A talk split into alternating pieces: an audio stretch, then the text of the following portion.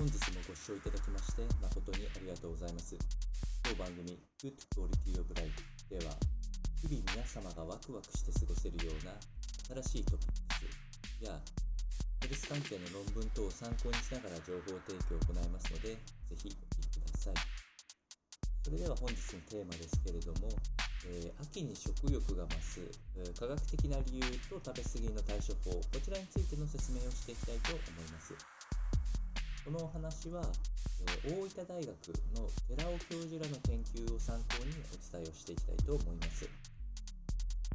まずこの、え、秋ですね、ここで、え、食欲が増してくる理由に関して、まあ、いくつかあ考察結果はあるんですけれども、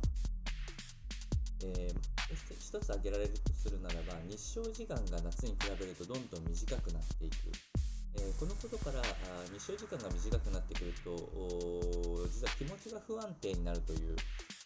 関連が出てくることが分かっておりますのでやはり秋冬に関しては、えー、気持ちがちょっと下がる、まあ、うつ病とかっていったことも実は秋冬に多かったりするのでこのことがまず気持ちを不安定させているという背景がある上で、なぜ食欲の方に、えー、気持ちが向かってしまうのかというと、えー、食事をとることによって、特に満腹に近づくことによって気持ちをすぐ高められるということが人間は分かっているので、これが最も、えー、食欲に向かいやすい要因となっております。えー突き詰めるとセロトニン、え、幸せホルモンとも言われるセロトニンが、放出されるとすごく気持ちいいという感覚に陥るのでこれが、え、満腹に近づくにつれて、えそれを得られるため、えどうしても、え食事をしたいという気持ちになってしてしまうとなので、えー食欲の秋なんて言ったりするのはこういうのが要因となっております。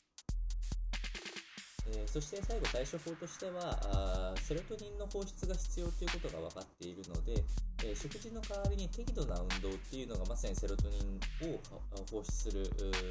同じような効果を得られるというところです。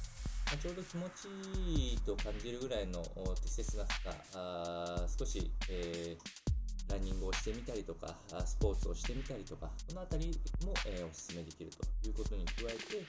えー、泣いたりするっていうのも実は感情表現の中では同じようにセロトニンを分泌できますので、まあ、こういくつかの方法を試してみて食欲を抑えてみてはいかがでしょうか。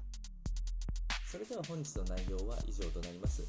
この番組の内容が少しでも面白いな気になるなと思っていただいた方はぜひチャンネル登録またフォローの方よろしくお願いいたしますそれではまた次回の放送でお会いしましょう本日もご視聴いただきまして誠にありがとうございました。